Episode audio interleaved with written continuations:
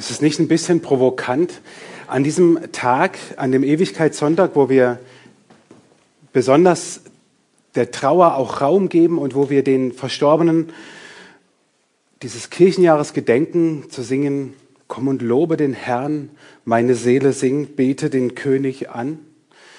Ist es nicht ein bisschen arg? Aber es ist der Horizont, auf dem wir oder in dem wir Trauer anschauen und hoffentlich auch bearbeiten und in unserem persönlichen Leben Raum geben. Denn der Gott, den wir in den Hochzeiten unseres Lebens und in den Momenten, wo die Dinge gut sind, wo wir diesen Gott anbeten und ihm dankbar sind, hoffentlich, das ist der gleiche Gott, zu dem wir beten, zu dem wir manchmal klagen und flehen in im Angesicht des Todes und der Trauer. Es gibt nicht zwei, zwei Götter oder zwei Seiten einer Medaille. Nein, es ist und bleibt ein und derselbe Gott.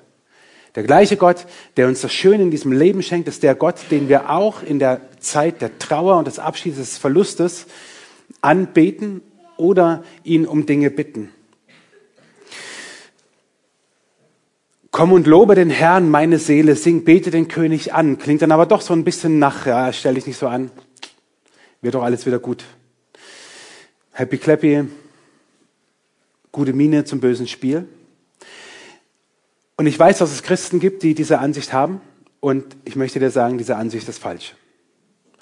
Nein, wir werden in der Bibel nirgendwo aufgefordert, unsere Trauer zu überspielen und zu sagen, hey, wird doch alles gut werden, stell dich nicht so an, im Gegenteil, wir werden in der Bibel an vielen Stellen aufgefordert, sogar, oder zumindest daran erinnert, unserer Trauer, unserer Wut freien Lauf zu lassen, ohne dass sie anderen schadet. Aber wir werden nirgends in der Bibel darauf hingewiesen, dass Trauer schlecht wäre und dass Christen ja nicht trauern, weil sie glauben ja an einen Gott, der, der lebt und der auferstanden ist. Und deswegen habe ich so als Titel über diesen Sonntag und über dieser Predigt hoffnungsvoll trauern gewählt. Warum hoffnungsvoll trauern? Ich lese mit euch ein, einen Abschnitt aus dem ersten Thessalonicher Brief, einem der ältesten Schriftstücke, die wir haben in der Bibel. Paulus schreibt an die Gemeinde, an die griechische Gemeinde in Thessaloniki.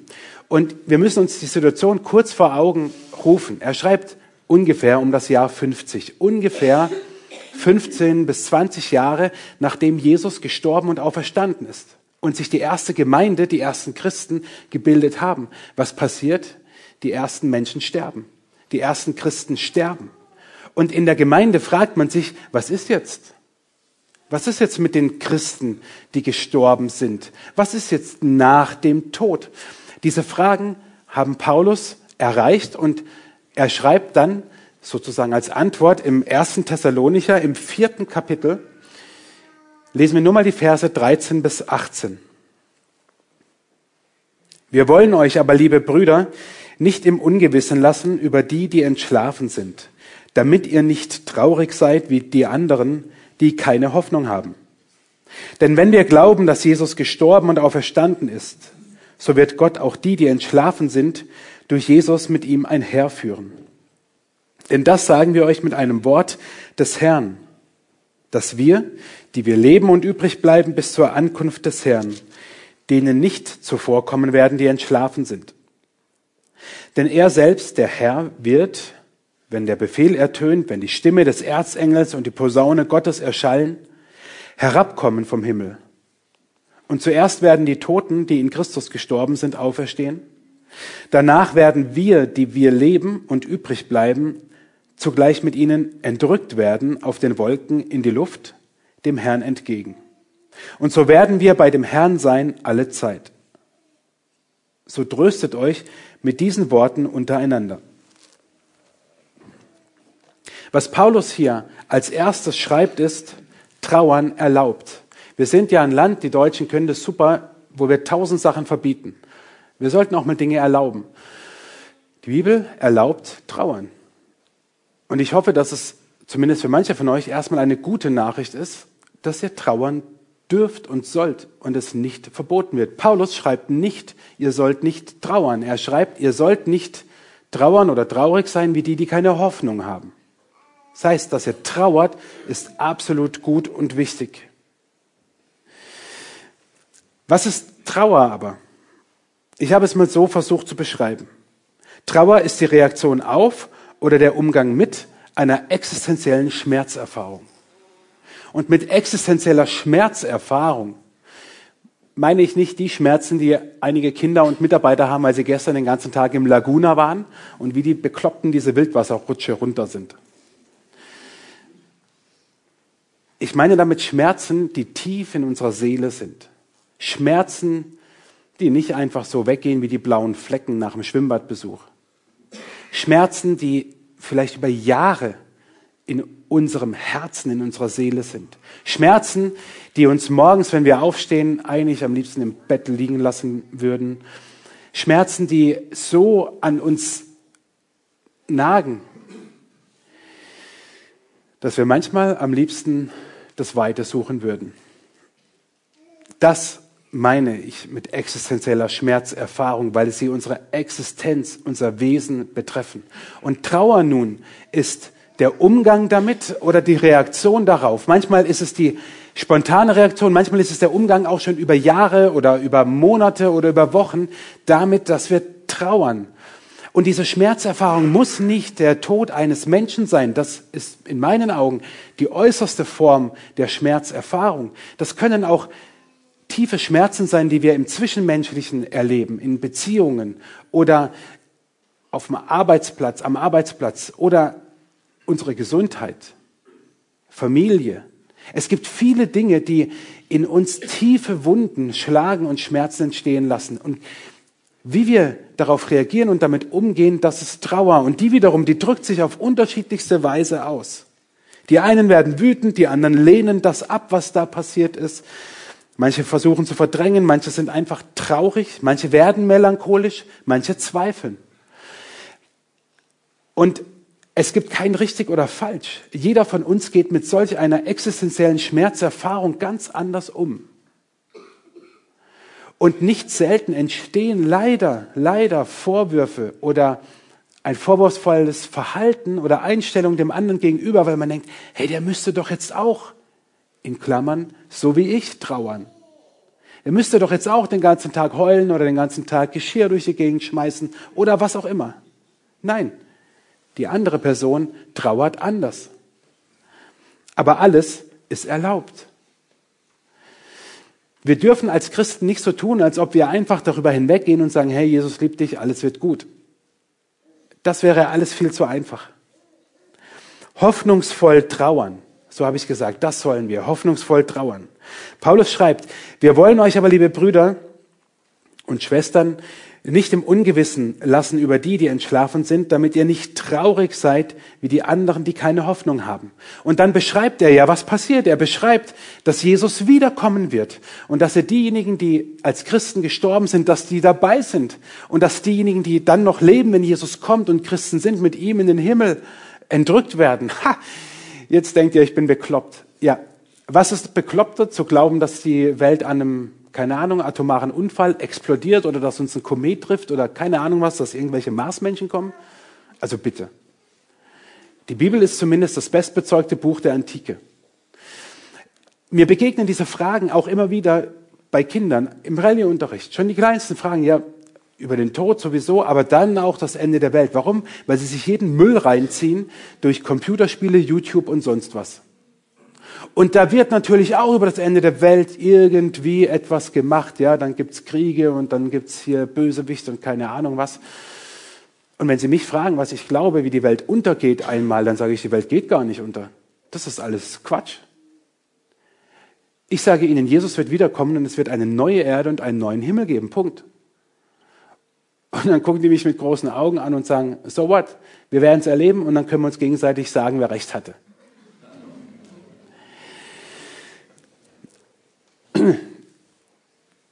egal wie dick du mit Jesus bist oder auch nicht, das, die Illusion habe ich aufgegeben. Es gibt genug, die glauben, dass diese Welt irgendwie fatal zu Ende gehen wird. Apokalypse now. Wird sie nicht. Die Bibel sagt etwas ganz anderes. Die Bibel sagt, dass Jesus wiederkommen wird. Und deswegen sagt Paulus, ihr sollt nicht trauern und traurig sein wie die, die keine Hoffnung haben. Was um alles in der Welt ist Hoffnung? Wir kennen ja diesen beliebten Spruch, die Hoffnung stirbt zuletzt. Und ich werde nicht müde, diesen Satz euch aus dem Hirn zu hämmern. Denn wenn du, du, du sagst es ja jemandem, du willst ihn ja aufbauen und sagen, hey komm, die Hoffnung stirbt zuletzt. Und weißt du, was du ihm sagst? Die Hoffnung stirbt. Pech gehabt. Sie stirbt halt als Letzte. Okay, davor sind schon andere Dinge wie Liebe und sonst was, Barmherzigkeit und Gnade gestorben. Und dann stirbt zum Schluss noch die Hoffnung. Du nimmst jemandem den letzten Funken Hoffnung, weil du ihm sagst, deine Hoffnung, die wird sterben. Pech gehabt. Sie wird sogar zum Schluss sterben. Es wird sogar qualvoll werden, weil du denkst, die Hoffnung wird bleiben. Aber nein, sie stirbt zum Schluss. Dieser Vers ist der totale Antivers zu dem, oder Spruch, Antispruch zu dem, was Christen glauben. Denn Hoffnung ist etwas anderes. Hoffnung ist die Zusage oder die Einstellung zum Leben, die damit rechnet, dass der Ist-Zustand nicht das Beste ist. Und manchmal können wir, deswegen sage ich Zusage oder Einstellung, manchmal können wir das selber glauben. Es gibt Momente, da glaube ich das. Es gibt Momente, da glaube ich und hoffe ich, dass inmitten einer schwierigen Situation, einer existenziellen Schmerzerfahrung, ich sage, das ist nicht das Ende.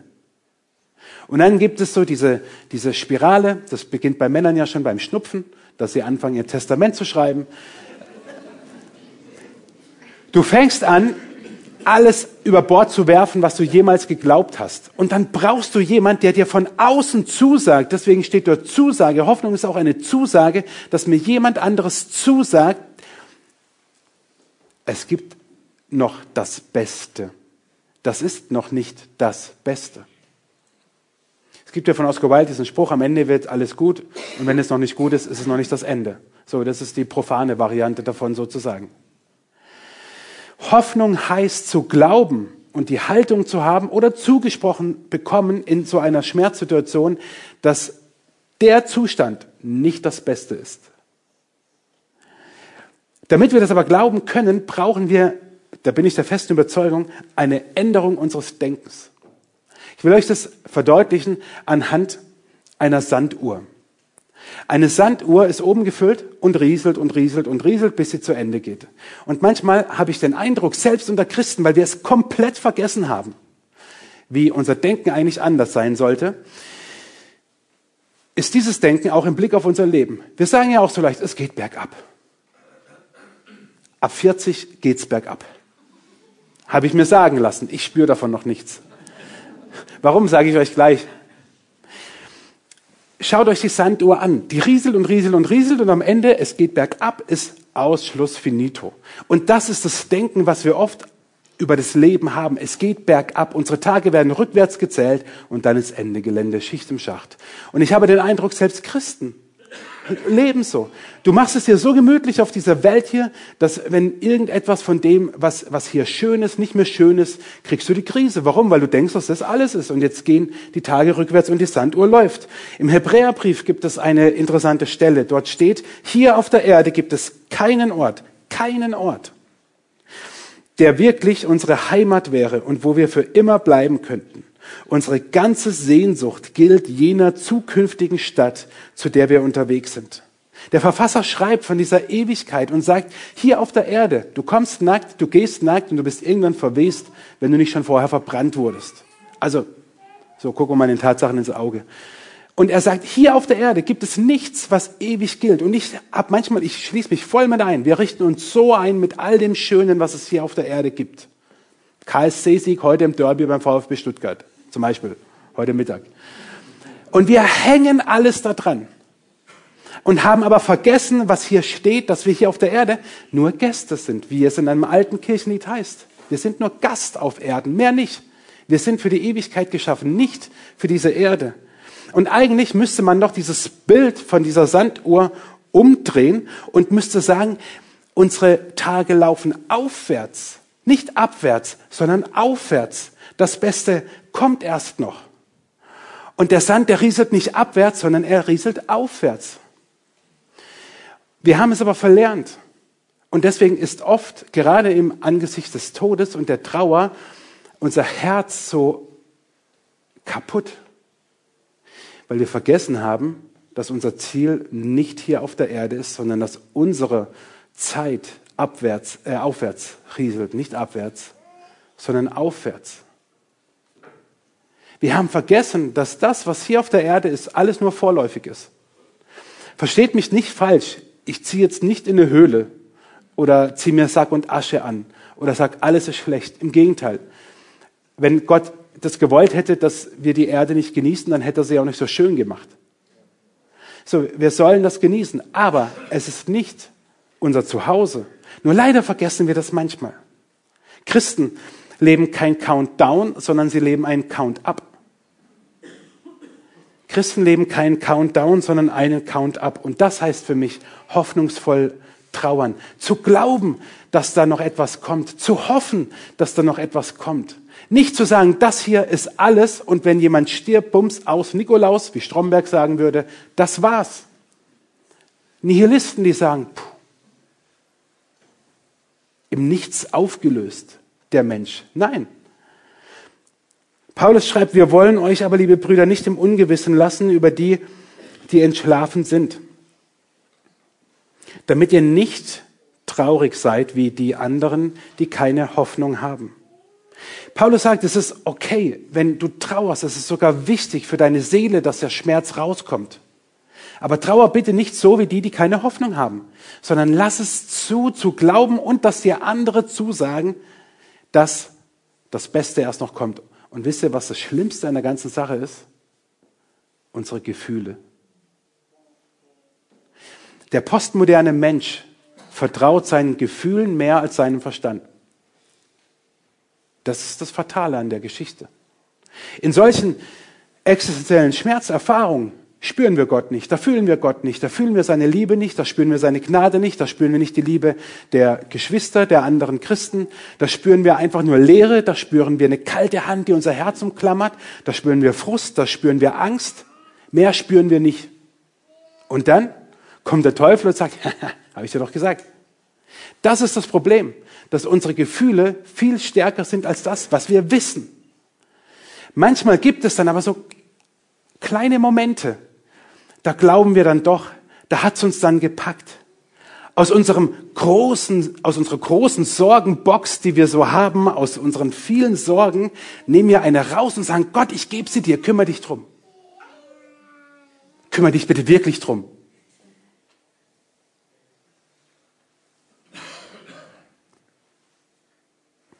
Gott, du hast immer noch nichts gemacht, dann nehme ich sie wieder zurück. Das ist unser Denken unser Leben als Christen oft. Wir geben Gott nicht die Chance,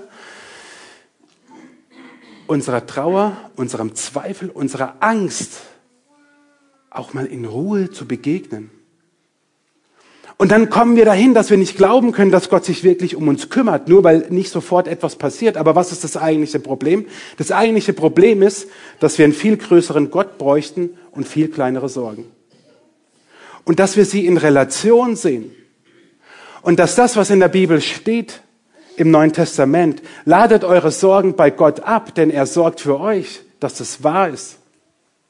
Und dass wir nicht nur ein paar Sorgen aus unserer Sorgenbox Gott geben, sondern dass alle unsere Sorgen und unser ganzes Sein Platz hat bei ihm. Im Neuen Testament schreibt Paulus im Kolosserbrief im dritten Kapitel, unser Leben ist durch Jesus in Gott verborgen. Da ist unser Leben drin. Und Paulus sagt, durch Jesus. Und das ist der Knackpunkt. Vielleicht fragst du dich, pff, kann ich das glauben? Was, wenn mir meine Gefühle wieder einen Strich durch die Rechnung machen? Paulus hat auch darauf eine Antwort. Er schreibt im Korintherbrief an die Christen damals im Blick auf das, was Jesus für uns tut folgende Argumentation im Blick auf Jesu Auferstehung. Und ich möchte bewusst diese Verse erstmal mit euch lesen. Ist aber Christus nicht auferstanden, so ist unsere Predigt vergeblich. So ist auch euer Glaube vergeblich. Hoffen wir allein in diesem Leben auf Christus, so sind wir die elendesten unter allen Menschen. Nun aber ist Christus auferstanden von den Toten als Erstling unter denen, die entschlafen sind. Ich sage es dir ganz provokant und bewusst provokant. Das macht nur Sinn, wenn du glaubst, dass Jesus auferstanden ist. Paulus schreibt, wir wären die elendesten aller Menschen und in diesem Leben, wenn wir nicht glauben würden, wären wir in diesem Leben die elendsten Menschen. Warum? Wir würden einer Lüge aufsitzen.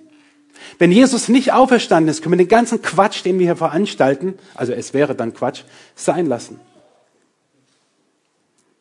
Oh, und um die Provokation auf die Spitze zu treiben, würde ich dich jetzt am liebsten bitten, auch wenn das natürlich niemand aus Höflichkeit in Deutschland tut, zu gehen, wenn du nicht glaubst, dass Jesus auferstanden ist. Weil ich möchte dir nicht deine Zeit rauben. Ich möchte dir nicht deinen Sonntag vermiesen. Dann hast du Besseres zu tun. Dann kannst du jetzt kochen, dann kannst du jetzt wandern. Keine Ahnung, whatever. Wenn du nicht glaubst, dass Jesus auferstanden ist. Ich gebe dir die Chance, nachher, wenn wir Lieder singen, zu gehen.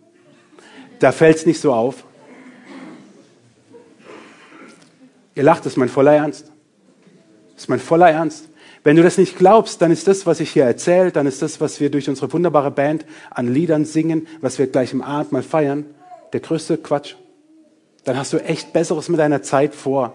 Und dann tut es mir leid, dass ich dir deine Zeit gerade schon geklaut habe. Nochmal, wenn du es nicht glaubst, dann geh. Dann hast du echt Besseres vor. Außer du fühlst dich hier wohl und die Leute sind nicht okay, dann bleib. Jesus ist auferstanden, schreibt Paulus den Korinthern.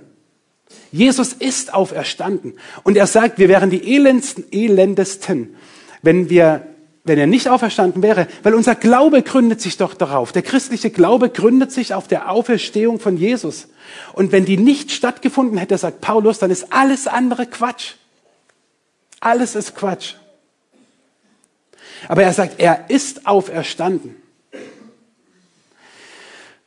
Und wenn Jesus auferstanden ist, nur dann macht das alles Sinn. Nur dann macht es Sinn, dass wir, ich hole sie nochmal raus, unsere Sorgen, dass wir unsere Sorgen Gott geben. Durch Jesus haben wir diesen Zugang zu Gott. Und ich werde immer wieder gefragt, hey, wie, wie, wie hilft mir denn Gott? Und, und, und, und wie, was ist mit Gott jetzt in, in, in meiner Zeit der, der Trauer und dieser existenziellen Schmerzerfahrung im Angesicht des Todes, aber auch einer anderen schwierigen Situation. Was ist jetzt? Wir sind schnell dabei, vom lieben Gott zu reden. Ey, ich mag das überhaupt nicht. Warum? Gott ist lieb, aber das klingt wie bei einem Hund. Ach, der will nur spielen. Gott will nicht nur spielen, Gott will dein Leben verändern. Und Gott will dir in deiner Trauer begegnen. Und Jesus will dir in deiner Wut, in deiner Enttäuschung, in deinen Zweifeln, in deiner Melancholie, in der Traurigkeit will er dir begegnen. Und er ist der Einzige, der das kann. Und deswegen sagt Paulus so deutlich, Jesus ist auferstanden. Und das hat, und das ist meine Bitte zum Schluss, sozusagen zwei Konsequenzen. Die eine ist, dass du hoffnungsvoll trauern kannst Nochmal, Hoffnung hast du oder wird dir zugesagt. Aber es ist möglich, weil Jesus auferstanden ist und den Tod besiegt hat. Und das Zweite ist, lass Jesus dein Leben bestimmen. Wir haben hier vorne nicht umsonst das Kreuz. Das Kreuz ist das Zentrum schlechthin des christlichen Glaubens. Und gerade im Angesicht des Todes werde ich auch immer wieder gefragt, ja, was ist denn jetzt mit dem der Verstorbenen? Was ist jetzt mit den Toten? Was sagt Paulus? Die, die an Jesus glauben, die werden mit ihm wiederkommen und die, die auf der Erde leben, wenn Jesus wiederkommt, die werden mit ihm herrschen. Jesus selber hat mal gesagt, ich bin die Auferstehung und das Leben. Wer an mich glaubt, wird leben, auch wenn er stirbt. Wenn ich diesen Satz am Grab spreche eines Menschen, wo ich weiß, dieser Mensch hat Jesus vertraut, kriege ich jedes Mal Gänsehaut und mir kommen die Tränen, weil ich weiß, ich spreche hier gerade zu einem leeren Grab. Weil ich weiß, diese Person, die wird ewig leben, was übrigens jeder Mensch tun wird. Die Bibel sagt uns, dass alle Menschen auferstehen werden. Die Frage ist nur, wie verbringst du diese Ewigkeit? Verbringst du sie mit Gott oder verbringst du sie ohne Gott? Ohne Gott erleben wir das hier schon oft auf der Erde, wo all das Schlechte ist. Im letzten Buch der Bibel lesen wir, dass Gott die Welt neu schafft und dann hat nichts Schlechtes mehr Platz. Aber der Zugang dafür ist nicht ein gutes oder schlechtes Gefühl oder irgendeine nette Theorie, sondern der Zugang dazu ist einzig und allein. Und deswegen liebe ich dieses wunderschöne Holzkreuz hier. Das ist der Zugang, dass wir glauben können und sagen können, ich glaube, dass das Beste erst noch kommt, das ewige Leben. Weil Jesus gesagt hat, wer an mich glaubt, wer mir vertraut, der wird leben, auch wenn er stirbt. Und ich habe vorhin am Anfang bewusst gebetet, dass vielleicht manch Herz höher schlägt oder keine Ahnung was. Vielleicht sagst du dir, hey, das habe ich ja noch nie so gehört oder ich habe das noch nie so bewusst gemacht, dass ich Jesus vertraue und mein Leben anvertraue. Und wenn du merkst, das ist jetzt dran, dann tu es jetzt. Wir haben nach dem Gottesdienst hier auch ein Gebetsteam, das gerne für dich betet und das mit dir tut. Ganz ehrlich, in unserer Gesellschaft wird der Tod an den Rand gedrängt. Und gleichzeitig werden über den Tod und über das Leben nach dem Tod so viele Sachen erzählt, wo ich sage, hey Leute, und ansonsten seid ihr echt aufgeklärt und rationale Wesen und jetzt glaubt ihr sowas? Von wegen Zuckerwatte, Wolke und Harfe und so. Echt jetzt? Es herrscht so wenig Wissen über das, was nach dem Tod kommt. Ich kann es auch nicht wissen, ich war noch nie dabei. Ich kann nur glauben und hoffen und das tue ich. Und dazu lade ich dich auch ein, in diesen Momenten der Trauer zu glauben und zu hoffen, nicht aufgrund meines Glaubens, sondern aufgrund dessen, der der Grund unserer Hoffnung ist. Wir werden jetzt noch einmal die Namen derer lesen hier vorne ähm, an der Leinwand mit, mit einem Video. Die Namen derer, die in diesem Kirchenjahr verstorben sind. Und ich werde die Namen auch noch mal laut nennen, dass wir sie nochmal hören. Es sind 27 Menschen, keine Zahlen, 27 Individuen, von Gott geliebte Menschen. Lasst es uns so hören, dass wir hoffnungsvoll trauern, weil Jesus und nur Jesus der Grund und das Ziel unserer Hoffnung ist.